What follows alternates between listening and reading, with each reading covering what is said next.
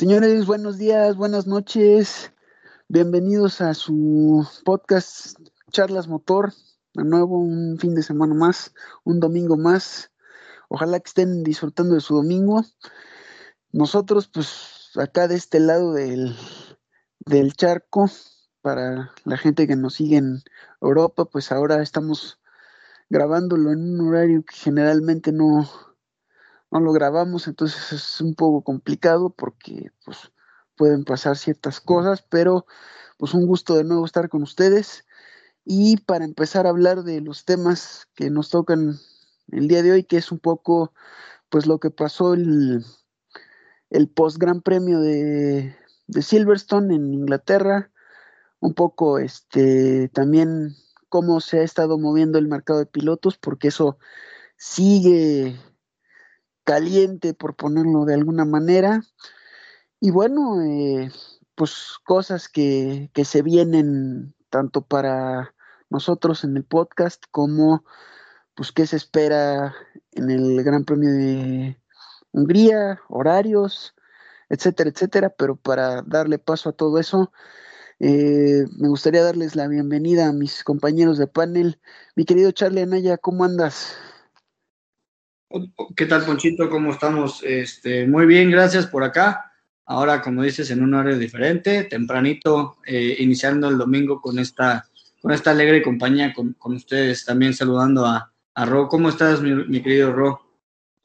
¿Cómo están, Poncho, Carlos? Muy bien. Eh, un gusto estar en otro programa con ustedes compartiendo esta, esta pasión que es el mundo motor y contento eh, de poder eh, ofrecerles a nuestros amigos eh, todo lo que pasó después del Gran Premio de Inglaterra, que son varias cosas y algunas cosas no tan buenas, pero hay que comentarlas.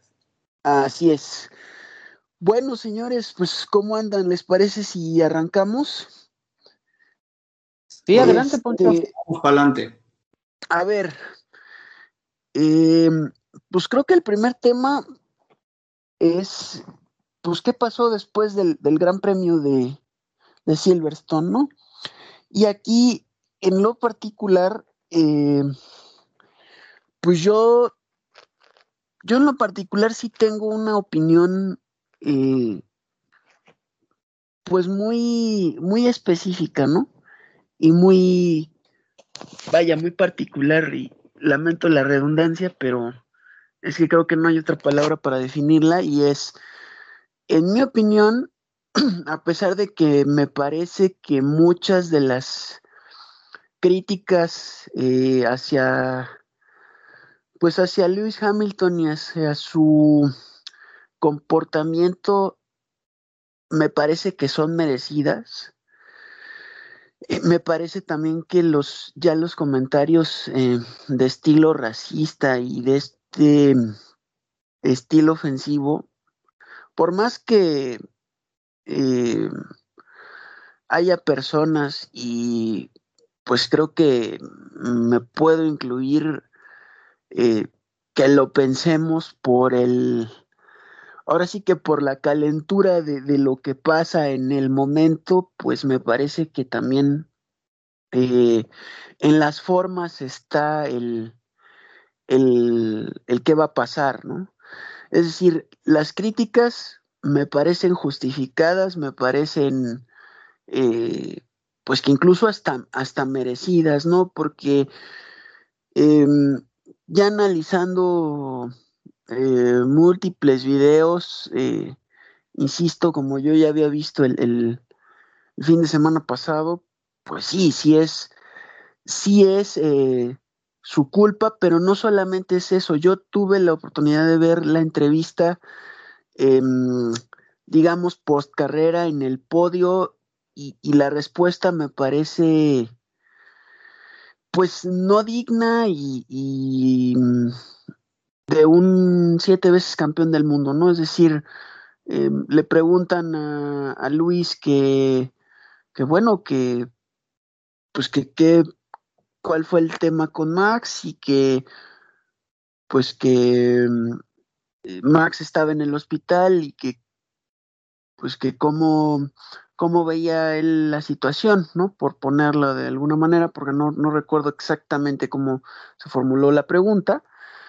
Y él lo único que responde es, ah, sí, bueno, pero eso no, no desluce la victoria, ¿no? No empaña la victoria. Y luego la celebración desmedida, pues, eh, hombre, con todo eso entendí el por qué la reacción de la gente, ¿no? O sea, si, si nosotros, eh, y, creo que puedo hablar por los, por los tres, que estuvimos viendo eh, la carrera, tuvimos eh, opiniones distintas la semana pasada, pues me parece que, digo, no sé ustedes, ya, ya me lo responderán cada uno, pero si vieron esas, esas declaraciones y luego le sumamos todo lo que ya habíamos visto, más los más la sanción de la FIA, que me parece totalmente em, pues eh, muy, muy laxa, muy, muy, muy eh, tenue para lo que en realidad pasó, pues entienden las críticas, ¿no? Lo que no se entiende, y el, enojo de la, del público, ¿no? Lo que no se entiende son estas, estas críticas racistas, pero no sé cómo, cómo lo vieron ustedes. Eh, mi querido Charlie, ¿qué, ¿cuál es tu opinión respecto de esto?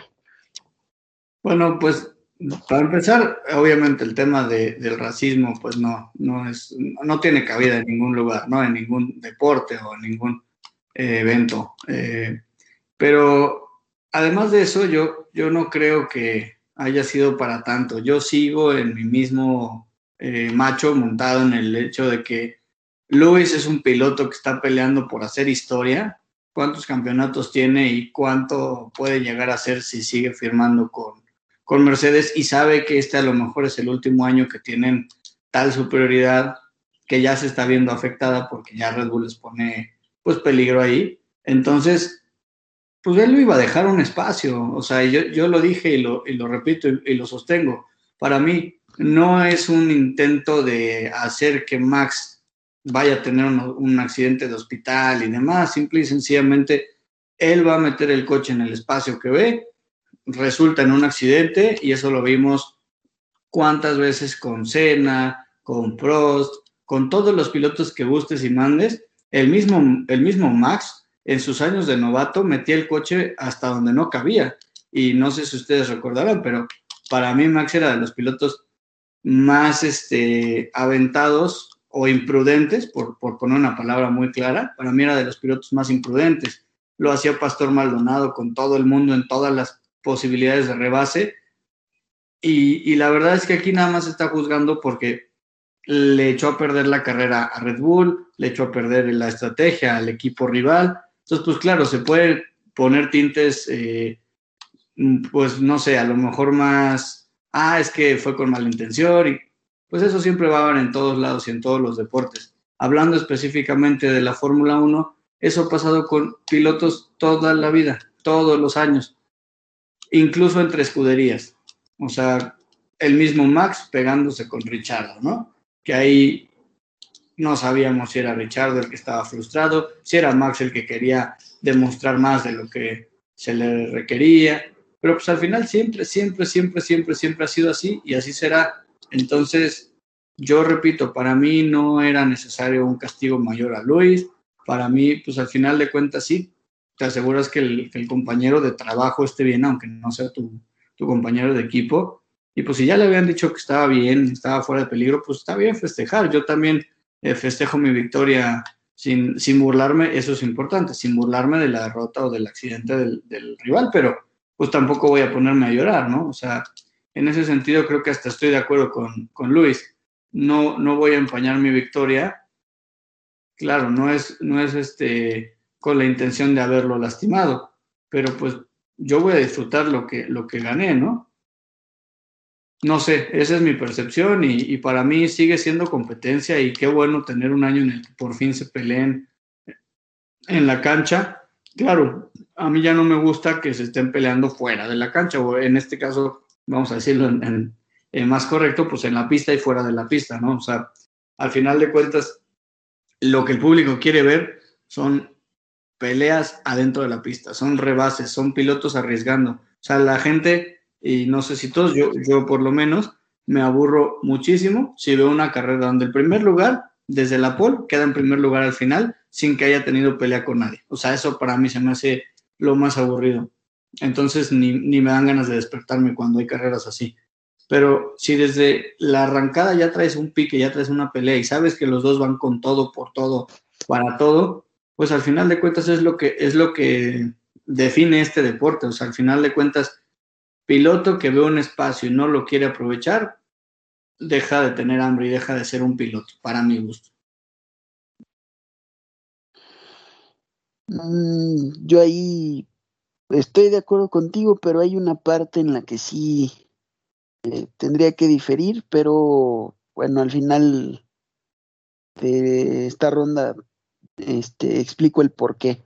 Mi querido Ro, ¿tú cómo, cómo viste esto? Pues eh, ahí les va. Eh, y, yo tuve eh, varias pláticas el lunes, porque yo en mi cuenta de Facebook puse que era un toque de carrera y muchos amigos, el buen Albor, le mando un buen saludo, me mandó hasta videos de que Lewis esa maniobra siempre la ha hecho en otras carreras y, y que es una forma muy agresiva, ¿no?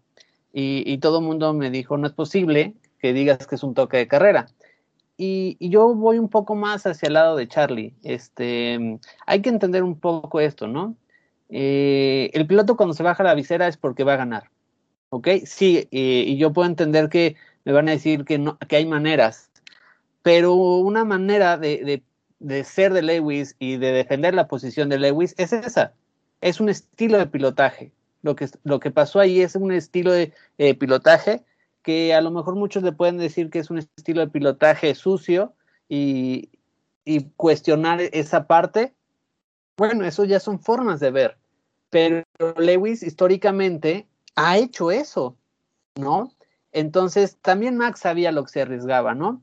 Eh, eh, todo mundo cuando sabe y no afloja, sabe que va al toque. Y yo, yo ahí sigo insistiendo, yo apoyo mucho lo que dice Fernando Alonso tuvo muchísima suerte de Lewis de no acabar fuera de la carrera. Era un toque para que los dos eh, estuvieran fuera de la carrera. Entonces, esa parte sí me eh, la quiero dejar clara. Para mí sigue siendo eh, una maniobra de que se produce porque ninguno de los demás aflojó. Estoy de acuerdo que Lewis lo toca, él es el que lo toca, pero lo que quiero dejar claro es que Lewis no lo hizo con intención. Él siempre defiende la posición así y siempre que va en ese momento y en esa parte de la curva, él lo, él lo defiende así. Entonces, eso para mí, por eso yo defiendo que fue un toque de carrera, no fue propósito, no lo venía pensando, no lo venía cazando. La otra parte... pero justo dijiste algo bien importante que igual este, totalmente estoy de acuerdo y lo quiero resaltar. No puede Luis hacer ese tipo de maniobra asumiendo que a él no le va a pasar nada y que él va a salir limpio. O sea, el simple hecho de arriesgarse a eso, si lo hubiera planeado, este, al final de cuentas, esto a él le puede romper el alerón, le puede incluso sacar de la pista también y perder toda la carrera. Por supuesto que eso no es un toque malintencionado ni premeditado. Y, justo, ¿no? O sea, te apoyo lo que, lo que acabas de decir porque estoy totalmente de acuerdo. Exacto. Ahí, pero lo que a mí ya no me gusta, y es un poco lo que decía el buen Charlie, es hacia dónde se llevó todo esto después de, del Gran Premio, ¿no? A ver, obviamente Red Bull tiene que jugar psicológicamente y tiene que hacer su chamba, ¿no? E, es cierto, fue un impacto muy fuerte, eh, fueron 51G, lo que se llevó Max, sí fue un golpe muy fuerte, eh, sí estaba en el hospital en observación, eso no lo niego, y eso le puede pasar a Max, como también le pudo haber pasado a Lewis y Max pudo haber seguido. Eh, así son las carreras, es lo que quiero decir. Lo que a mí ya no me pareció fue los tintes que empezó a llevar el lunes de comentarios racistas, de, que Lewis es, un piloto que solamente busca pegar a los coches para él pasar. Creo que se empezó a ya desviar la conversación. Entonces, eso es lo que a mí ya no me gusta. Y, Red Bull, ahí obviamente va a capitalizar porque el hecho de quedar como víctimas eh, es, un juego psicológico también que se da en la Fórmula 1, ¿no? Eh, vamos a ver cómo reacciona Lewis a esto.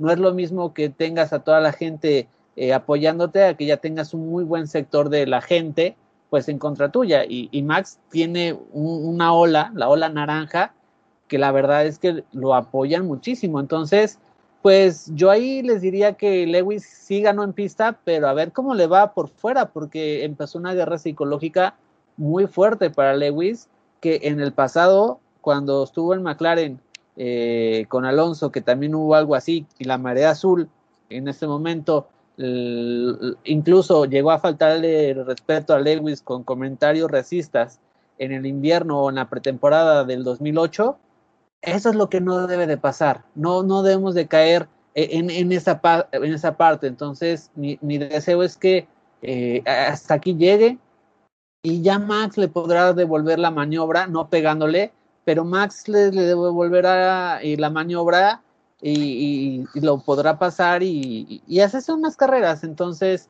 eh, en mi opinión es eso. Yo sí lo que no comparto, la verdad, eh, y ahí sí voy a diferir un poquito contigo, Charlie, creo que Lewis también eh, podía ser un poco más moderado, políticamente correcto en sus, en sus comentarios, ¿no? Pero bueno, ahí le salió ser él, eh, no, no respetó protocolos, nada, simplemente le salió ser él, ¿no? Entonces, miren, así, así son las carreras, no hay que también espantarnos ni, ni nada, pero bueno, a, ver, a ver qué pasa. Pero Luis nunca ha sido políticamente correcto, o sea, por, por eh, no sé, por sentirse superpoderoso en, en la categoría, se siente con la autoridad, por ejemplo, hablando de temas racistas, de obligar, bajo presión mediática y social, a otros pilotos a hincarse cuando, cuando se supone que él se está hincando por un tema de respeto y, eh, y él no está respetando a otros pilotos. No sé si recuerdan ese, ese momento que justo por temas racistas, cuando salió lo más fuerte, ¿no? Eh, de las protestas en Estados Unidos y todos ponían su Instagram con negro y demás, muchos en diferentes deportes se hincaban eh, a la hora del himno y cosas así. Y, y, este Luis precisamente metió muchísima presión mediática y, y social a los pilotos que no compartían el hincarse. Una cosa es respetar y no ser racista y otra muy diferente es hincarte cuando pues no tienes por qué hacerlo. Y, ahí no, no fue políticamente correcto, ahí y en muchas otras ocasiones. Entonces, él nunca ha sido políticamente correcto, este, al menos a mi parecer.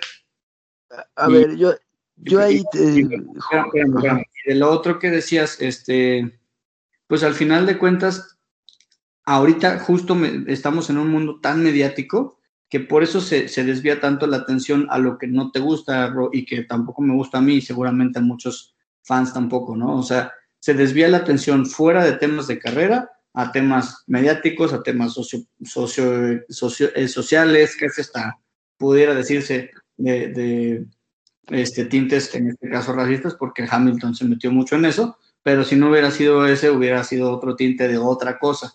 Entonces, eso lo ha incrementado mucho el hecho de que todos los pilotos y todos los equipos tienen tanta, tanto peso mediático que hace años no había. O sea, incluso no me voy tan lejos desde Schumacher. Por supuesto que cuando pasaba algo ahí no estaban todas las cuentas de Instagram con 10 mil seguidores ahí o, miles de millones de seguidores porque no había ni Instagram, ¿no? Entonces también el tema de, cómo han crecido las redes sociales y cómo se ha ido abriendo ese tema, pues ha hecho que cualquier cosita que a lo mejor hace 10, 15 o 20 años hubiera sido algo normal, ahorita se, hace una bomba y, explota por todos los comentarios que cualquier persona, como tú, como yo y como cualquier aficionado, agarro mi celular, me meto a mi Instagram y me pongo a insultar a Hamilton.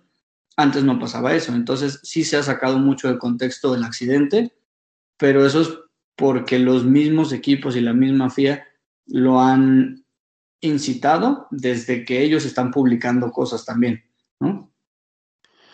Mm, yo ahí eh, tengo que diferir un poco de, ambos porque a mí me parece que es que esto ya se fue a una bifurcación de dos cosas. Una cosa es el accidente que ahí estoy de acuerdo con ustedes, no fue intencional. Sin embargo, creo, insisto, que la FIA fue muy laxa, porque para mí la penalización correcta o era o drive-thru o 20 segundos de penalización y te aseguras de que no gana. Porque, o sea, no solamente es el, el este, las pérdidas eh, de puntos y etcétera, sino también algo que está juzgando la FIA por más que Michael Massey no lo diga o diga que no es cierto, sí señores, sí es cierto y así juzga la FIA. Ellos dicen que no juzgan las consecuencias de, pero sí, sí están juzgando las consecuencias del accidente. Por lo tanto, si las consecuencias de este accidente fueron esas, de que Max incluso terminase en el hospital y ya después hablamos de costos más adelante, pues cuando menos, por lo menos te aseguras de que aunque termine en primer lugar no gane, ¿no? O sea, digo, para que sea una penalización correcta por temas de cómo terminó eh, el tema y para que pues la FIA sea más justa y por lo que aunque dicen que no están juzgando, sí están juzgando que son las consecuencias de, no, no tanto el accidente en sí, sino ya también combinado con las consecuencias, ¿no? Y por otro lado, que creo que ahí es donde viene la molestia de la gente y pues también un poco los, los comentarios eh, racistas. Insisto, no justifico, pero pues también, las, también los entiendo. Es no solamente en la celebración, sino yo creo que más bien aquí es las declaraciones que hace durante la, entrevista, culpa de Mercedes también. Porque si Mercedes eh, le dice, oye, pues digo, para ser más, más, o sea, tener una comunicación estratégica correcta, eso fue lo que les faltó.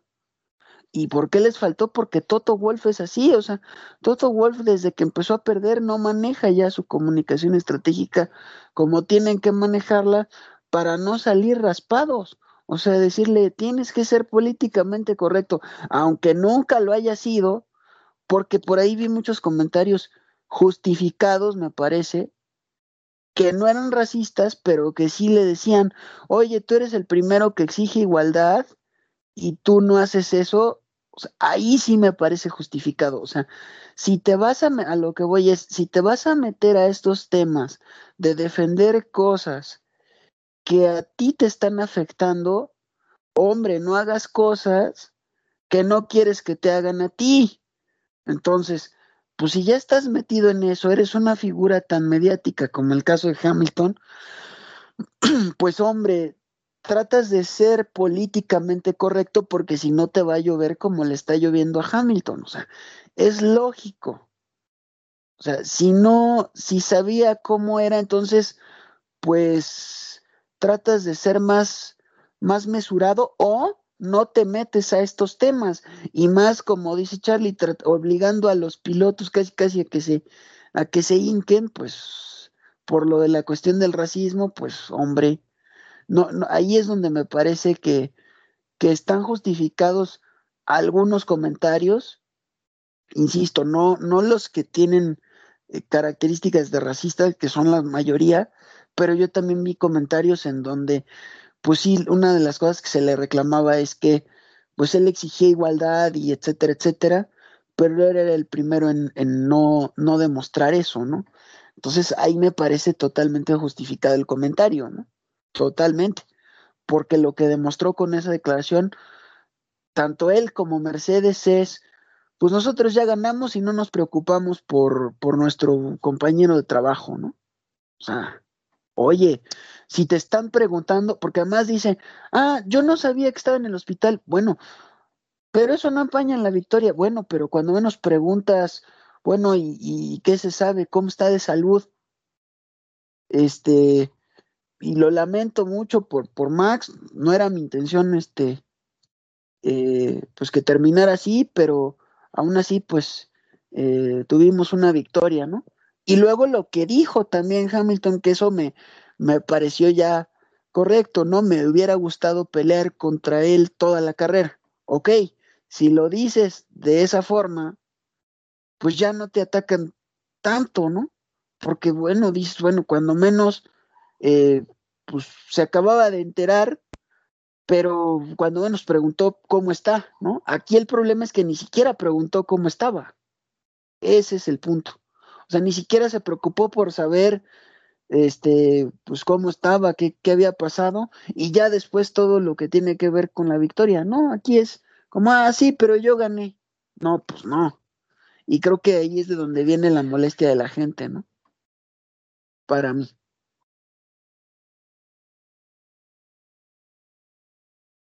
Yo ahí me gustaría complementar un poco lo, que acabas de decir, Poncho, y en relación de la FIA. Eh, yo ahí lo único que espero es que la FIA ya, eh, bueno, sí, hay hubo un comunicado eh, en la semana donde comentaba la FIA que ellos estaban eh, sancionando la acción, no la consecuencia, ¿no? Y, y, de hecho decían que en la reunión de pilotos desde hace tiempo y desde que él entrara, habían acordado eso. Y, y, ahí lo único, y ya, y no solamente es por poner el accidente de, Lewis y Max, sino eh, en general lo que ha pasado esta temporada, creo que la FIA sí anda un poco desorientada y no anda poniendo las reglas sobre la, sobre la mesa y siendo parejos. Eh, lo vimos eh, que en cada carrera, en cada carrera ponen como distintas normas, sobre todo los límites de la, de la pista, bueno, muchas cosas. Entonces yo ahí sí la, la FIA espero que empiece a ser más, eh, más constante. E, e ese sería mi, mi, punto a destacar. Y, y, siempre ser pareja, ¿no? Eh, independientemente de lo que haya pasado ahorita con, con, con este toque, eh, la FIA no viene haciendo un buen trabajo desde que inició la temporada, ¿no?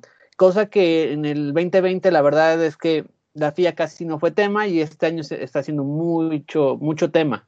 Entonces, pues vamos a ver. Y yo la verdad eh, espero, como bien decía Charlie, es que no se torne en un campeonato que se decida en tribunales, ¿no?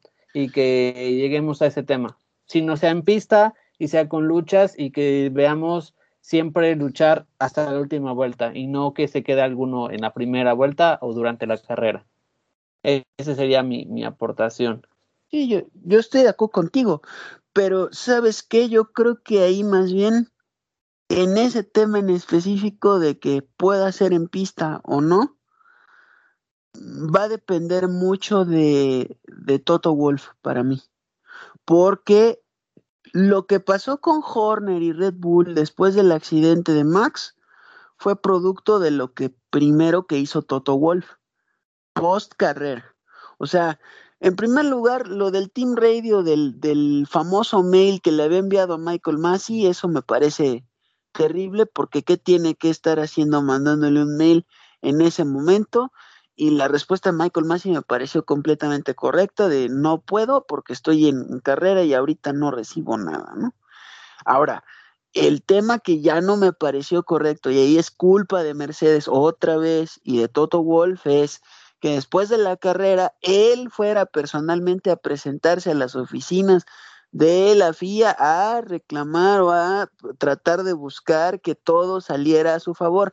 Ahí es donde ya no me parece correcto y entonces, por obvias razones, Horner tuvo que ir a seguirlo para que no hubiera también problemas para Red Bull. Entonces, a mí me parece que eso va a depender mucho de qué haga de qué haga Toto Wolf de aquí en adelante, porque si él este pues no no sigue haciendo estas acciones, me parece que todo se va a definir en pista. Además, y, todos me dirán ahorita, ¿y por qué le estás diciendo que nada más Toto Wolf? Porque señores, cuando Mercedes, este, cuando la FIA tuvo problemas con, con Mercedes, por ejemplo, con lo del famoso, con lo del DAS de Mercedes y con todas estas cuestiones que le daban ventaja a Mercedes, yo nunca vi a un Christian Horner ir a reclamar a pesar de que estaba peleando el campeonato con ellos, tan efusivamente de ir y pararse en la, eh, a, la, a las oficinas o a los a los este a las áreas de la FIA para no, nunca se vio eso. Entonces, pues sí, aquí va a depender de qué decida hacer Wolf, que por lo que veo no va a cambiar. Entonces, pues me parece que mucho lo vamos a ver adentro de la pista, pero también mucho afuera. Y ni modo, así es, o sea, así lo quiere manejar, pues así se va a manejar y además con un personaje tan mediático también como Helmut Marco, pues este, ahora sí que éramos pocos y parió la abuela, dirían nuestros amigos de España, ¿no? Y aquí en México también. Este, pues me parece que algo más que comentar del Gran Premio de, de Silverstone. De mi parte, no, Poncho. No sé, Charlie. No, ya todo, todo está dicho. Digo, al final de cuentas, este Mercedes empezó la guerra sucia desde atrás, desde antes de esto. Y esa guerra sucia que muchos llamaron guerra fría, pero pues que al final fue sucia y que sigue siendo sucia en diferentes áreas. Repito, para mí lo de Hamilton no fue sucio, justamente fue un yo intento pasar, yo estoy peleando campeonato, necesito puntos y me voy con todo a lo que pueda. Pero todo lo demás, justo lo del mail y lo de todo eso que está allá afuera, pues eso sí es muy mediático. Y esa guerra sucia la va a ganar el que tiene más poder, el que tiene más contactos y el que tiene más dinero, si así lo quieren llamar. Esperemos que, que realmente dejen al aficionado disfrutar de, de una pelea limpia en pista. Pues ojalá, ojalá.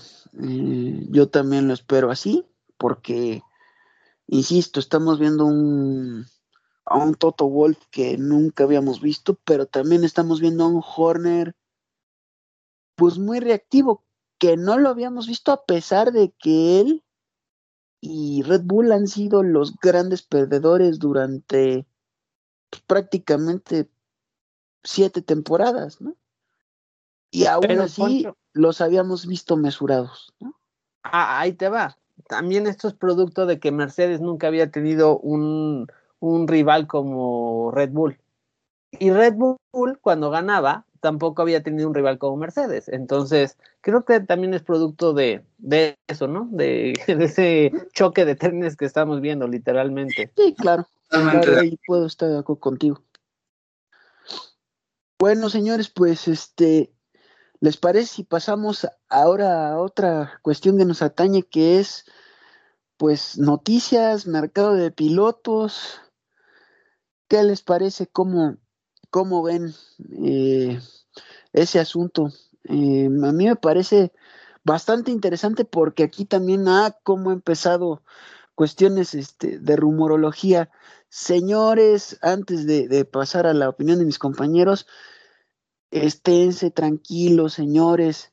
Toda la novela Sergio Checo Pérez y Red Bull y bla, bla, bla, y estos últimos cuestiones mediáticas que han pasado de que ya está en peligro su, su renovación porque ha cometido errores en, en las últimas carreras. Sí, pero señores, por más que digan que eres eh, o dejas de ser según como hayas hecho las cosas en tu última carrera, yo nada más les pongo un dato frío, ¿eh? Para que veamos qué tan en peligro está la continuidad de Checo en Red Bull hasta el momento. Y ojo que todavía falta el Gran Premio de Hungría, hay que ver cuántos puntos eh, logra sumar, ¿eh? Ojo, sí, efectivamente Checo Pérez cayó del tercer lugar al quinto, si no me equivoco. De manera que pues eso se podría considerar como una pérdida. Sí, señores, pero el año pasado tenían a un piloto como Alexander Albon que en toda la temporada 2020 logró hacer 104 puntos, señores. Sergio Checo Pérez lleva 104 puntos con 10 carreras en Red Bull esta temporada. Sí, sí, me podrán decir, no, pero no era el mismo carro, no, pero como sea, es su primera temporada, no ha estado arriba de un Red Bull nunca, eh, se tiene que, se tuvo que adaptar a muchas cosas, hay cosas que todavía no le quedan cómodas, sabemos que su punto débil ahorita es las clasificaciones que han estado mejorando, no, no a pasos agigantados, pero han estado mejorando. Y aún así, ya en 10 carreras tiene lo que Albon tuvo en toda la temporada pasada.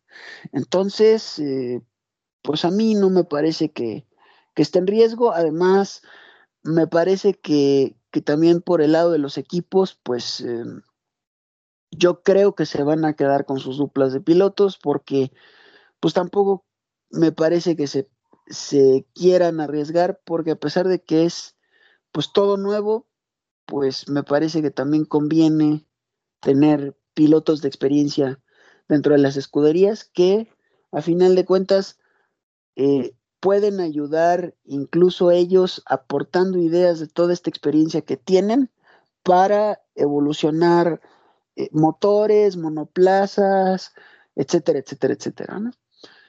Eh, y bueno, por otro lado, el tema botas, Williams, Alfa Romeo, eh, pues por ahí esos son los, los, nombres que se mencionan, pero por ahí también ya apareció Nico Hulkenberg como, como posible candidato a Williams. Se habla de que Mick Schumacher, el Schumi bebé, como le solimos decir aquí, pues pudiera subir a Alfa. Eh, se habla también de Calum Milot, eh, ingresando a la Fórmula 1 a través de Alfa. Eh, se habla de que Williams tampoco ya quiere eh, pilotos de pago porque, bueno, tienen ya capital suficiente, entonces también podría ser el adiós definitivo de Nicolás Latifi y dejar eh, un asiento libre. A mí en lo personal, si me lo preguntan, para Williams me gustaría una pareja no sé, botas, botas Hulkenberg, ¿no? Eh, para, para tener una pareja de experiencia que pudiera ayudar a una evolución de Williams, ¿no? A mí me hubiera gustado Gasly en Williams, pero no sé si eso se pueda dar por la última noticia que, que salió, de que parece que ya está dentro de los planes futuros de Alfa. Eh, veo más a botas yo en lo personal en Williams por cómo piloto número uno y que le van a dar todas las actualizaciones. En Alfa podría ser una opción también, pero pues no va a llegar con ese mismo empuje, ¿no? De, que todas las actualizaciones y etcétera los pueda probar él para él convertirse en el líder, porque Alfa tiene pues otra, otro tipo de, de, estructura. Hay que ver eh, también eh, si todos los asientos de, de Alfa Romeo pasan a ser de Sauber o conserva Ferrari un asiento ahí. Es decir, vienen cosas bien interesantes, ¿no? Eh, pero no sé, ¿cómo, ¿cómo lo ven ustedes, Charlie? Yo del mercado de pilotos no, no he visto muchos más rumores, la verdad solo he visto que todo el mundo dice que Checo está por perder su lugar, que la actuación del fin de semana estuvo muy mal, cuando realmente la carrera hizo un carrerón, nada más que no lució por la estrategia y sí cometió un error importante el sábado, pero pues es primera, primera experiencia que se tiene con este nuevo formato de carreras raro. Entonces, no sé, yo, yo totalmente coincido contigo en el tema de Checo, que es más amarillismo periodístico que otra cosa y, y Checo sí tiene un lugar pues más seguro de lo que aparentemente se ve. Y fuera de eso, eh, pues el tema de botas se, también suena mucho. ¿Por qué? Pues porque tanto Checo como Botas son los coequiperos de los pilotos que están peleando el campeonato y que son los que pueden definir el equipo o la escudería que gane el campeonato de constructores, porque si bien puede ser que Hamilton o, este o Max ganen independientemente por su cuenta el, de pilotos, pues sí les hace falta un, un coequipero que les sume puntos, ¿no? Entonces, por eso también suena mucho el tema de botas, que incluso el mismo Hamilton, les digo cómo Hamilton no es políticamente correcto. En las noticias eh, salía como Hamilton casi casi lo ponía de condición de que, ah, pues yo quiero a él de, de coequipero, ¿no? Entonces, eh, no sé, a mí me gustaría ver si Botas realmente sale de, de Mercedes, sí me gustaría verlo en Williams, este es un lugar donde creo que puede estar, pero también por otro lado, pues ya es un piloto que no le quedan muchos años, ¿no? Entonces, quizás se va, se va Williams y por ahí ya se empieza a retirar. Eh, no, no sé si, si todavía de eso después dure algo, algo más. Mi querido Ron, ¿tú cómo lo ves? Pues eh, yo la verdad, este, me gustaría destacar algo que podríamos estar viviendo esta temporada y es parte del eh, mercado de pilotos y es la retirada del buen Kimi. Eh, qué, qué, curioso, eh, posiblemente el que retira Kimi es la llegada de, de Shumi Bebé, ¿no? Eh, es, es, es, muy, es muy interesante que el hijo de uno de, de sus principales rivales cuando él estaba en McLaren sea el que ocupe su lugar. Entonces, eh, eso es lo que me gustaría destacar, que estamos ante la posibilidad de también de la retirada ya de Kimi Raikkonen. Y en cuanto a botas, la verdad es que hubo una noticia, no me acuerdo de qué medio, pero donde Botas declaraba que le gustaría ser el líder de un proyecto. Entonces, creo que también Mercedes le tiene que estar muy agradecido a Botas por todo lo que hizo estos años por, por Lewis. Y qué, qué mejor premio de, de poderle eh, dar eh, a Williams, ¿no? Williams, eh, ahorita yo sé que muchos eh, Williams lo están viendo como muy por debajo, pero Williams es una escudería que es histórica. Entonces, qué mejor que un piloto como Botas pueda regresar a donde se merece a Williams, ¿no? Y siendo él la parte que lleve ese proyecto. Entonces, eh, eso va también a otra noticia de, que leí en esta semana donde decía Williams que ya no necesitan un piloto de pago. Entonces, pues eso te hace ver que Latifi pues ya eh, pues estaría a lo mejor quedándose, pero como piloto de reserva o, o algo por el estilo. Entonces, esa parte me emociona muchísimo, eh, ya poder ver a un Williams eh, otra vez eh, siendo la escudería y, que tenga el peso por que por historia le, pertenece. Entonces sí, yo la verdad es que veo muy, muy posicionado para que Bota sea el piloto que lleve ese proyecto de Williams y me encantaría ver a Nico de regreso en Williams también.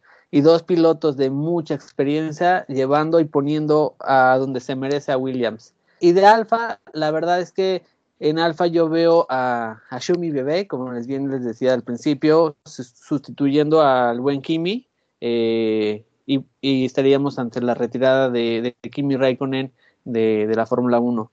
Y la otra noticia también, que esa sí ya no es rumor, eso ya es un hecho, el que sí ya firma eh, por otro año es nuestro buen amigo Mazepin, que afortunadamente ya no hemos hablado tanto de él, porque ya por ahí ya mejoró un poco, pero ya, Qué ya bueno, firmó. la verdad. Exacto. Ya, ya firmó con Haas para el año que entra. Entonces, ahí hay otro lugar. También sonaba que Nico podía firmar con Haas. La verdad es que no me gustaría. Me gustaría verlo más en Williams, en un equipo que lo pudiera ofrecer más. Pero vamos a ver. Eh, creo que todo se va a, a, resolver en este parón veraniego. Eh, en el parón veraniego creo que todo se va a firmar y todo se va a aclarar. Y esto es porque necesitan los equipos también tener su alineación para trabajar los coches, ¿no? Del año que viene. Y lo que sí me sorprendió muchísimo fue la, nota que comentabas, eh, mi buen Poncho, sobre Gasly. Yo la verdad es que lo veía fuera de, de Red Bull totalmente y, y, aparentemente no, aparentemente creo que Red Bull eh, pues se dio cuenta de lo que vale y, también como que reaccionó y ya eh, entablaron buenas eh, conversaciones con él y eso me da gusto porque Red Bull también creo que por historia era un poco prepotente con los pilotos y los desechaba como si fuera papel y ahorita que ya no tienen tantos pilotos, pues ya se dieron cuenta que eh, en la posición en que, en que están el día de hoy, la provocaron ellos. Entonces, me da gusto que, que, le estén dando ahorita eh, pues el lugar que se merece a Gasly, ¿no? Entonces, esa también sería la noticia a destacar que pasó esta semana. Y yo, fíjate que. Ah, no, no, este, adelante, adelante Rosy, quieres. Te decir, no, fíjate ¿cuál es que, tu opinión? Sí, justo, fíjate que, que eso es justo a lo que iba, ¿no? Me parece que, que justo Red Bull está viendo, eh, pues probablemente muy verde a su noda, eh, como para subirlo, pero también creo que están tomando algo en cuenta que, que no, no, habíamos analizado, pero que ya pasó antes, ¿no? Que es que tanto Yuri Vips como, como el otro piloto de, de, la Academia Red Bull que está en la Fórmula 2 ahorita, que se me va el nombre, este, pues no, no den los eh, el tema suficiente y los puntos en la superlicencia para poder eh, subir a Fórmula 1, ¿no? Eh, cosa que también pasó con, con nuestro querido Pat Howard, que por eso este, pues tuvo que buscar por otro lado, ¿no? Y afortunadamente encontró McLaren y encontró la Indy y, todo lo que ya hemos estado eh, pues mencionando, ¿no? Que también, pues eso habría que ver ya eh, cómo evoluciona para, para, para ver, probablemente sepamos algo también en, en este parón veraniego, pero me parece que todavía hay que esperar un poco para eso, eh, más después del parón veraniego, porque también va a depender mucho de qué pase en las pruebas en Yasmarina, en Abu Dhabi. Pero eh, es, muy curioso porque también en el caso de Pato pasó eso. Helmut Marco, eh, pues realmente lo liberó de la Academia Red Bull, porque Pato viene de la Academia de Red Bull. Este, pues realmente porque no, no había forma de que él consiguiera la superlicencia en Fórmula 2 o en Fórmula 3 y entonces lo liberó y afortunadamente este pues encontró el cobijo en McLaren y ahora pues estamos hablando de que puede conseguir la superlicencia y, y todo lo que lo que viene, ¿no?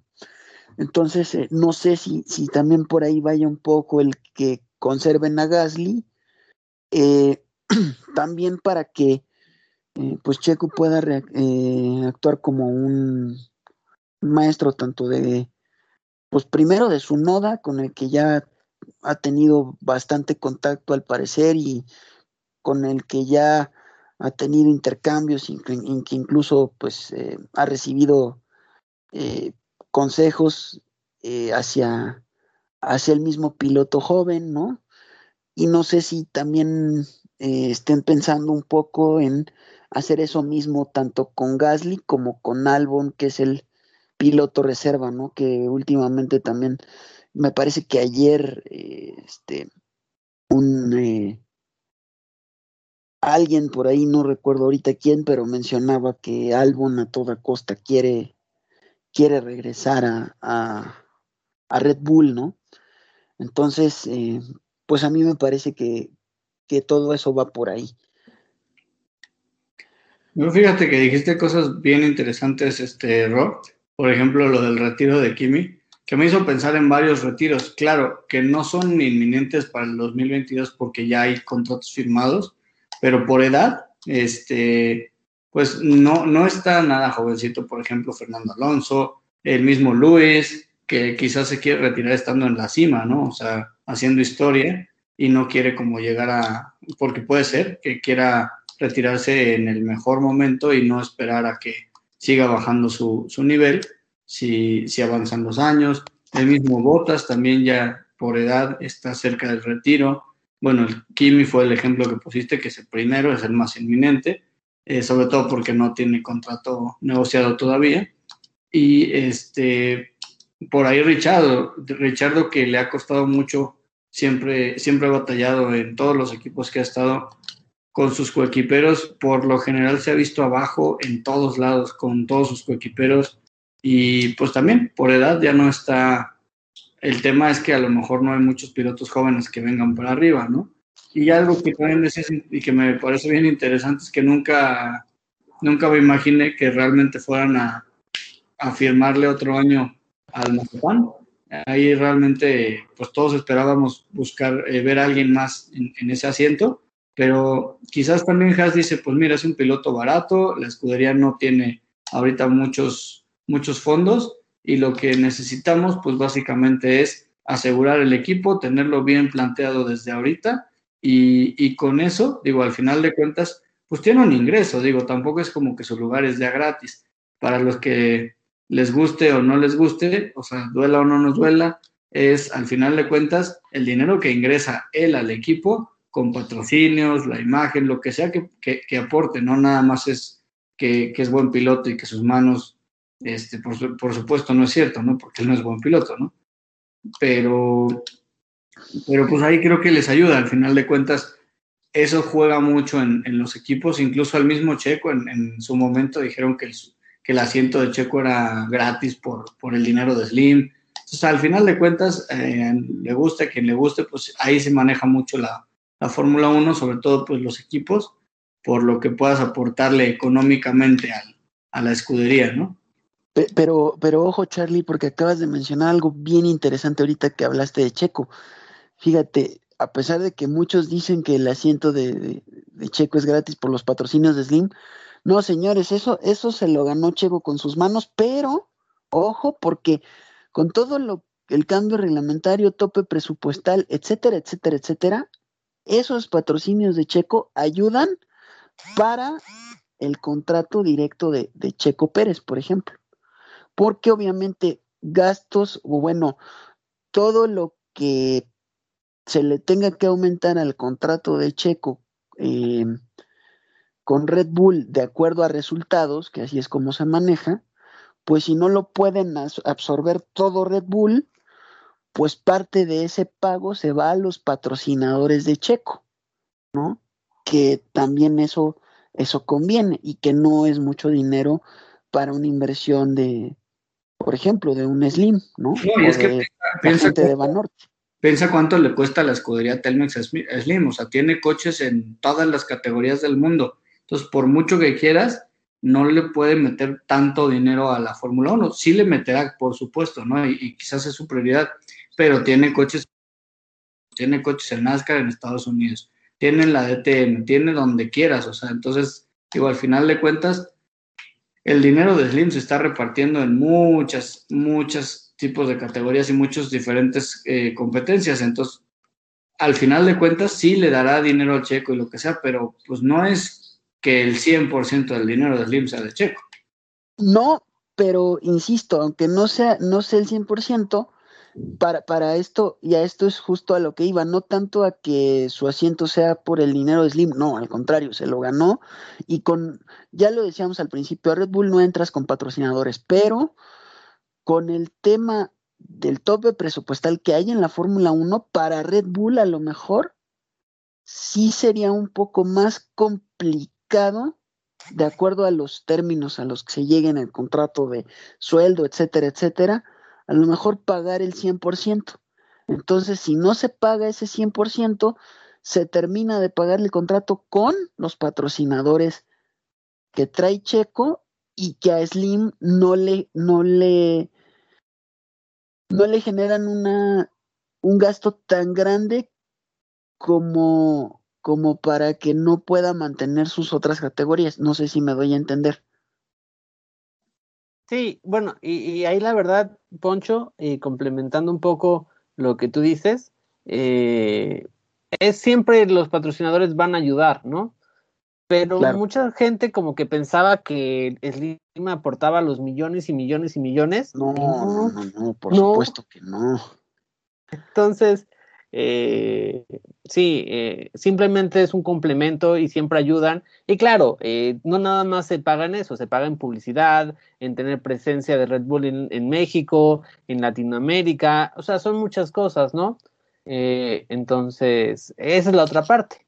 Y ahí que les también a Matrix le conviene, ¿no? Claro. No dudo que Matrix y Slim ya hayan tenido conversaciones de pues órale, tú métele, o sea, yo meto la mayoría, pero pues tú también métele, y pues eso también le conviene, porque está, en, insisto, o sea, Slim tiene ahorita a uno de sus pilotos de escudería Telmex, el más reconocido, en la escudería líder de la Fórmula 1. Punto y se acabó. Exacto. Y, Párale y, contar. Y eso pues genera mucha publicidad. Y hablando de dinero, y voy a cambiar un poquito, ¿Ya vieron cuánto le va a costar el golpe a Red Bull del fin de semana pasado? No, por supuesto, y ahí es donde, insisto, ahí es donde van a ayudar los patrocinadores también de, de los pilotos, ¿no? Porque... Es que no es un golpe, Ay, no, no, es sacarlo con polish, ese es hacer un coche nuevo. No, exacto. Literalmente. Sí, y no nada más es construir este carrocería. O sea, ahorita están hablando de casi, ¿qué es? Un millón de euros, si no me equivoco. Sí. Y eso sin contemplar el motor, porque también hay que ver que no han salido eh, la gente de Honda en Sakura en Japón a decir qué se puede o qué no se puede recuperar del motor, que ojo, y por eso insisto con que la penalización a Hamilton no fue la correcta, por más que ya lo discutimos, pero a mí me parece que no debieron, la FIA no debió haberlo dejado ganar porque, y aquí, aquí va el porqué, y este es el punto más fuerte de mi crítica a que haya ganado como ganó, esto le puede costar carísimo a Red Bull eh, porque ya se definió que la culpa es más de Hamilton, entonces tendría que haberse sancionado con asegurarte de que no ganara, porque si el motor Honda no se puede recuperar, entonces tiene que cambiar de motor y entonces para cuando el campeonato esté más peleado ya en las últimas fechas,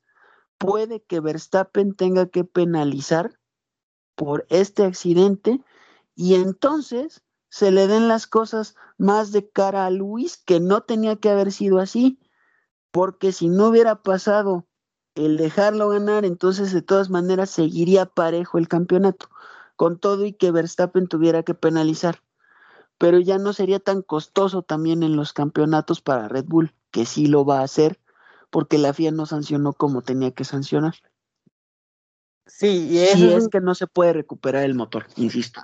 Ay, perdón, Poncho, y ahí tocas un tema muy importante. Yo creo que ahí volvemos a lo mismo. Creo que si tú pierdes algo por un accidente, no debería de entrar en el, conteo de piezas, ¿no? Pero tristemente no es así. Entonces, e, esa es la otra parte que a Red Bull yo creo que también le preocupa y por eso habla incluso de cuestiones legales, porque ellos están viendo a futuro. O sea, tienen que armar el coche, le toca presupuestos, eh, el tener que siempre armar un coche desde cero, pues implica muchas cosas, desde el setup, desde ingeniería, son, muchas cosas, ¿no? Llegar más justos a la última carrera, que ahorita vamos a hablar eh, les damos horarios de cuál es. Entonces, pues sí, la verdad es que este es el otro tema que muchos a lo mejor no están viendo, pero el golpe implica también toda esa parte de ingeniería, costos, administración, eh, piezas que ya pierdes para el final de campeonato. Incluso eh, costos para Checo también, porque probablemente él no reciba las actualizaciones, cosa que también es complicado porque entonces... Tienes que poner el esfuerzo de la fábrica a algo que no tenías así contemplado. Es, así es. Sí, totalmente de acuerdo. Ahí de hecho justo este bueno, por ahí no sé si, si, vieron, este eh, Christian, si no me equivoco, fue Horner. Iba a decir Marco, pero no, creo que fue, fue Horner. Este, hizo una publicación, un comentario, eh, que, incluso hasta habían tenido que, despedir gente recientemente por justo pues, porque ya no tenían mucho dinero, ¿no? Y entonces, digo, a mí sí se me hace como un poquito ya amarillista decir, eh, tuve que despedir gente y además voy a gastar en esto. O sea, y creo que ahí está entrando en un juego que a lo mejor es más de Marco que suyo y que de todas maneras ni, ni de Marco ni de nadie me gusta, pero bueno. Y, y lo que dicen ustedes es totalmente cierto. Justo, eh, bueno, lo que me parece más importante de todo es el tema de penalizar en el caso de que, pues obviamente vas a ocupar a lo mejor eh, un motor extra o algo, eh, alguna pieza clave extra, más allá de lo que está permitido, pues porque ya en esta carrera ya lo destrozaste, prácticamente ya no puedes usarla, ya no existe esa pieza. Y entonces, cuando avance la, el campeonato, eventualmente necesitas una nueva y pues en vez de usar dos, usas tres, ¿no? Por, decir un ejemplo. Entonces creo que, creo que ese tema de penalizar eh, se me hace hasta más, más importante que el tema del dinero y el, tema de, de que le tengan que dedicar más recursos o más esfuerzo. Pues sí, porque eso es normal. Y existe el reglamento que exista, pues si tu coche se destroza, pues lo tienes que arreglar, punto, ¿no? Este, con salarial, sin tope salarial, con peleas de guerra fría, sin peleas de, o sea, como sea, si tu coche no está, pues no puedes salir a dar la vuelta.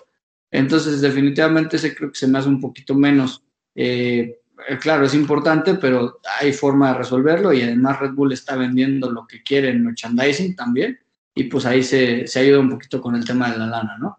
Pero la parte de, penalizar, esa, esa que dijiste, Poncho, sí se me hace bien importante, porque eso sí le afecta directamente a los resultados del campeonato. Directamente. Y, por eso yo no estoy, y por eso yo estoy tan en desacuerdo con lo de lo que hizo la FIA con Hamilton. O sea, más que ya discutimos tantas veces que si fue o no fue o no. Si la FIA ya decidió que fue, pues entonces, hombre, te aseguras de que no gana. Y, y no, no por no dejarlo ganar, sino porque viendo los costos, aquí no. no. estoy hablando de costos en cuanto a dinero, estoy hablando de costos en cuanto a, en cuanto a campeonato como vas a tener que reemplazar todo y del motor no se sabe nada, entonces ahí sí estás afectando a, la escudería y al piloto, porque, insisto. Eso al final fue un, fue un accidente y un toque, y ahí yo sí estoy de acuerdo en que la FIA diga, pues nosotros lo que castigamos es la acción, no la consecuencia. Imagínate Pero que... No siempre lo hacen así. No, bueno, eso es la inconsistencia de la FIA, esa es la parte que está mal. Pero la acción tuvo su penalización y ya, ¿no? Para, para mí, imagínate que, que, por la razón que sea, no hubiera quedado así el show. Y de todas maneras, este, Max hubiera podido, con todo y todo, hubiera podido continuar la carrera. A lo mejor quedando en cuarto, quinto, octavo, pero que el coche no hubiera quedado como quedó, que simplemente se hubiera atorado en la grava, perdió a lo mejor, este, ¿cómo se llama? Un poco de, de, eh, de refacciones y ya. Entonces, pues ese costo no lo puedes, no lo puedes saber hasta que haces un análisis profundo ya al final de la carrera. ¿Qué te rompieron, qué no te rompieron, qué tienes, qué, qué no tienes? Entonces, para mí... Por para... eso, pero entonces la FIA tendría que haber dicho, se, se, se toma la decisión hasta el final de la carrera, punto. No, porque no pueden decir dependiendo de cuántas piezas te rompieron. O sea, al final de cuentas, pues, pues es que así luego lo hacen, insisto.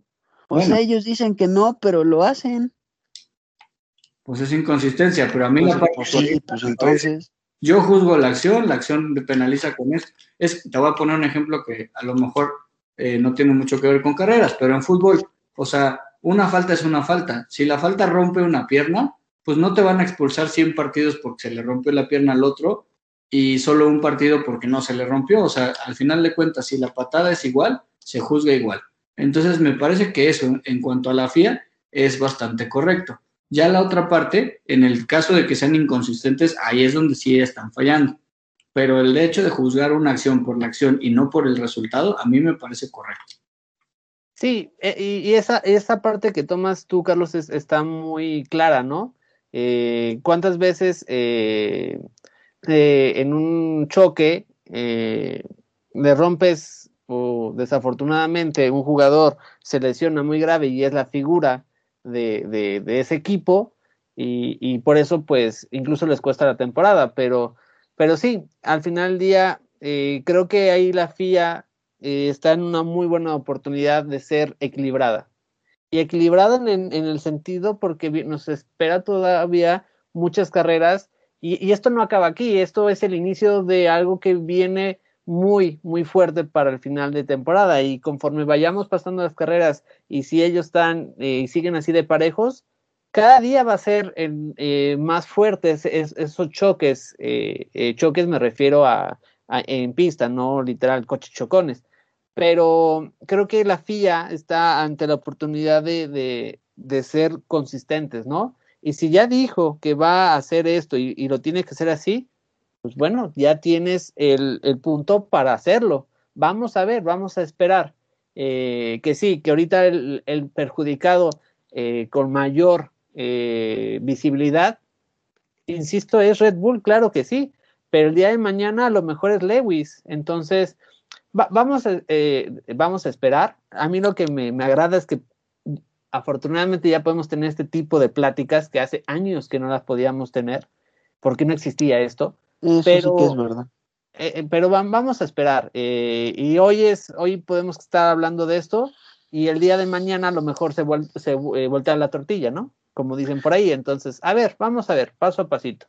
Y hablando de eso, señores, este, pues, ¿qué, qué podemos esperar para un, un poco cuáles son las características de la pista. Pista complicada también. Mm, no es una pista tan rápida, pero es una pista que cuando menos desde mi punto de vista, no sé cómo lo ven ustedes, es una pista muy técnica, eh, con todo este roce, etcétera, etcétera, Guerra Fría y pónganle el aderezo que ustedes quieran. ¿Qué, qué podemos esperar? Porque, ojo, aquí les voy a poner una, una, una última cosa que podría ser, pues también que se, que se incline más la balanza hacia uno y hacia otro, ¿no? Eh, ya vimos lo que está pasando entre entre Verstappen y, Hamilton, ¿no? Pero con todo esto que ya está pasando y que ahora el afectado mayor es Red Bull, como ya lo veníamos diciendo, pues yo no dudo que también empiece a haber roces más fuertes entre, entre Botas y Pérez, ¿no? Y si a eso le sumamos al otro aliado incómodo llamado McLaren y Lando Norris, pues eh, vamos a ver de, Vea cómo se pone el kilo de masa, porque dirían aquí en México, porque este, pues me parece que va a estar complicado, pero no sé cómo vean ustedes Hungría, una pista técnica, una pista que no es tan rápida, pero que pues requiere manos, ¿no? Requiere manejo y con todo esto que ya se viene y una lucha que me parece que eh, pues va a ser entre cuatro, quizá cinco o hasta seis, depende de dónde estén los McLaren, ¿no? y podríamos decir que hasta ocho, depende también dónde esté el hermano menor de Red Bull, ¿no? Alfa Tauri. Y Ferrari también, por supuesto. Sí, la verdad es que nos espera una carrera muy emocionante porque va a ser la carrera después de lo que pasó. Eh, si me permiten, les voy a dar los horarios. Eh, hay que recordar que en esta carrera ya regresamos al formato normal. Entonces, el día viernes tenemos la práctica 1 a las 4 y media de la mañana, práctica 2 a las 8 de la mañana, eh, el día sábado, que es 31 de julio, tenemos la práctica 3 a las 5 de la mañana, clasificación a las 8 de la mañana y eh, la carrera sería el domingo 1 de agosto, estrenando mes, que sería a las 8 de la mañana. Entonces, esos son los horarios. Recordar que regresamos a formato normal. Y si a mí me lo preguntan, yo no me perdería esta carrera porque es el post del accidente y vamos a ver cómo eh, llega Max y pues va a llegar con, con la necesidad, ¿no? De, de, recuperarse. Entonces, creo que puede ser una carrera muy emocionante y muy peleada y yo creo que se la lleva Red Bull. Charlie, no sé tú, ¿qué opines? Yo no sé si se la lleve Red Bull porque no, digo, no, no sé si lleguen eh, anímicamente con tantas ganas de, de, de revancha que puedan ellos justo caer en una provocación emocional de, un choque y, pues al final acabar su carrera en vueltas tempranas, ¿no? Por, justo por eso, ¿no? Por querer eh, sacar la revancha. Y un piloto cuando quiere sacar revancha no le suelta eh, ni en la curva más rápida ni en el lugar más recóndito. Entonces, no sé si se la lleve Red Bull pensando en esa posibilidad de riesgo de que digas, híjole, no le van a soltar y se van a ir hasta donde se tengan que ir. Pero fuera de eso, este, a mí me gustaría muchísimo ver a, ver a Ferrari como lo vimos en, eh, bueno, Ferrari y, también McLaren, o sea, los dos, eh, los dos incómodos que siguen peleando por el campeonato ellos en tercero y cuarto de constructores. Me gustaría muchísimo verlos por ahí metidos, incluso en el podio y complicándole las cosas tanto a Red Bull como a, como a Mercedes, ¿no? O sea, que, se vea que pues igual ni siquiera es un campeonato de dos, a lo mejor hasta se acaba convirtiendo en un campeonato de tres o de cuatro. O hasta de ocho con los Alfa Tauris. Eh, yo, yo creo, y ojo con lo que voy a mencionar aquí, para que se la lleve Red Bull va a depender mucho de dónde arranque Sergio Checo Pérez, señores. Porque sí puede que Max y Luis eh, lleguen muy o lleguen algo tocados, pero eso no lo vimos con Botas y con Pérez, entonces, pues puede ser distinto porque, insisto, va a depender mucho de dónde, de dónde arranque Pérez, porque, insisto, Hamilton ya conoce cómo es Max y cómo se mueve y bla, bla, bla. Pero ya vimos un Bakú que le tocó pelear contra Pérez y solamente ha peleado una vez contra él. Entonces, eh, y Pérez tiene más, tiene la misma experiencia que él o un poco menos, me refiero a Hamilton, pero también sabe ser prudente cuando hay que ser prudente, entonces, eh, pues ahí podría estar el tema. Y también podríamos ver una lucha Pérez-Botas, eh, en caso de que esto se dé y de que los dos, Mercedes y Red Bull de adelante, pues no, no se dé una lucha tan encarnizada, pero pues yo no descartaría a Red Bull dependiendo de dónde esté pues, el compañero de equipo Max que es Pérez, ¿no? Checo. Yo así es como lo veo. Y en el caso de Ferrari eh, y McLaren, me parece que sí van a seguir siendo los, pues los agentes incómodos, que también está bien porque, eh, pues mientras Ferrari pueda generar una incomodidad para McLaren, eh, pues también nos va o les va a ayudar a la gente Red Bull porque ellos también pueden estar eh, pues incomodando a, a, Mercedes, ¿no?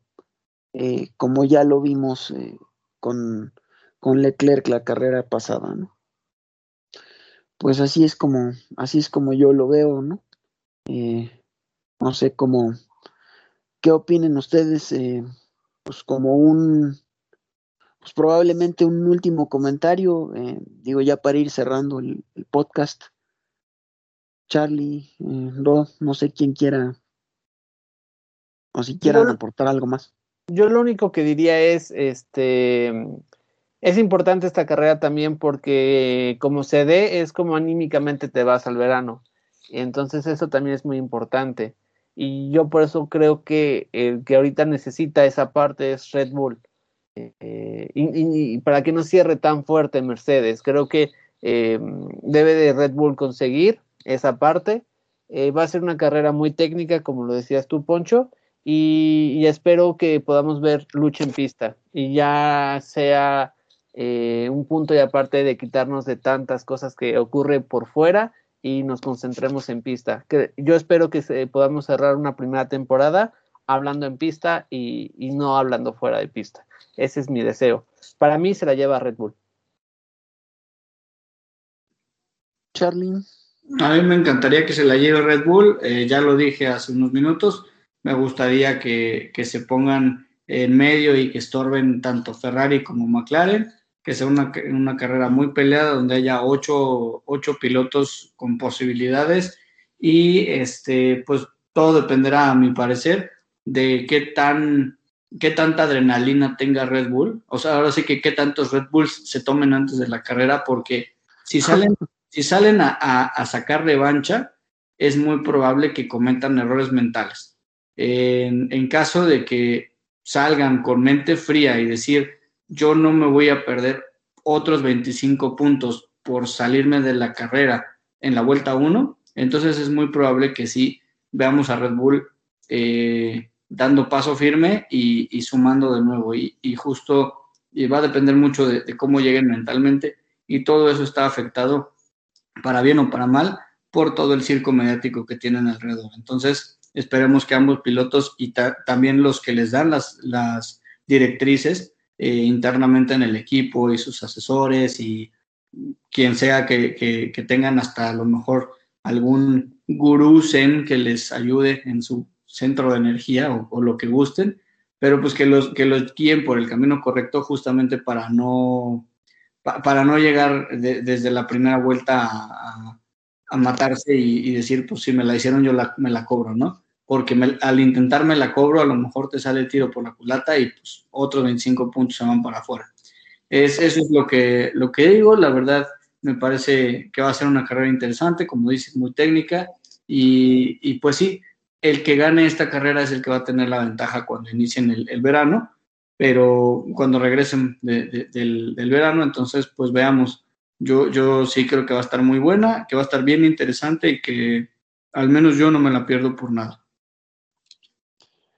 Pues yo comparto con ustedes. Em, yo insisto, donde yo, yo, yo quiero insistir, yo, mm, pues también va a depender cómo esté mentalmente Max. y creo que también va a, aunado a esto que decías Charlie del tomar revancha no, va mucho a depender de, yo creo que aquí es donde realmente se va a ver eh, la madurez eh, de Max Verstappen, porque antes, y lo conocemos ya de tiempo atrás, sí era muy de tomar revancha y muy ahora me la cobro, ahora hay que ver cómo, cómo reacciona, ¿no? Porque aún, aunque parezcan pocos, pues todavía tiene eh, ocho puntos de ventaja que pues sumando eh, de poquito en poquito se va aumentando la ventaja, ¿no? Entonces a lo mejor sí conviene, como dices, pues no arriesgar en la primera vuelta y, luego lo busco para yo llevarme los 25 puntos y ya le llevo 8 de ventaja, ¿no? De todas maneras le sigo llevando 8, pero me parece que para, para Red Bull, y hablo de Red Bull como escudería, eh, no solamente va a depender de eso, ¿no? Va a depender también de, de cómo anda el buen Checo, que yo creo que lo vamos a ver ya, pues, eh, un tanto recuperado. Eh, espero que lo podamos ver bien. Y bueno, eh, pues se viene otra lucha interesante. Botas Pérez, ¿no? Mercedes Red Bull. Pero también hay que recordar ya que, pues, un pequeño Lando se le ha hecho ya un agente incómodo al buen Checo, ¿no?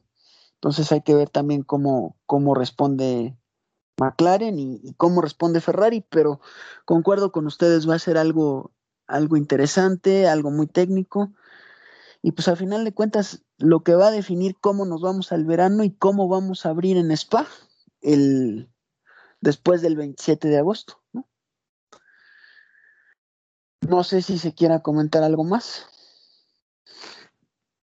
No, por mi parte, ah, eh, creo que chocamos justo, vamos a decir lo mismo, Roque, que por mi parte ya, pues gracias a, todos, como siempre un honor estar grabando este podcast con ustedes y veamos cómo nos va en Hungría. Exacto, no, me ganaste igual, Charlie. Eh, por el momento creo que tocamos todo en el programa del día de hoy y que nos esperen la, el próximo domingo para estar comentando la, carrera de Hungría. Y pues muchas gracias por otro capítulo más. Así es. Bueno, señores, pues hasta aquí la dejamos. Un placer de nuevo estar con ustedes en otro capítulo más de su podcast Charlas Motor. Gracias, Charlie. Gracias, Ron.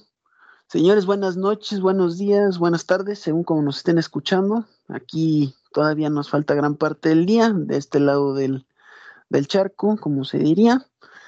Sigan disfrutando de su domingo, se me cuidan por favor y nos vemos la semana que entra con los comentarios de Hungría a ver cómo, cómo sigue todo este circo mediático, pista, pues de lo que se trata la F1, ¿no? Listo, señores, gracias. Saludos. Hasta luego, un abrazo a todos. Saludos, buen domingo.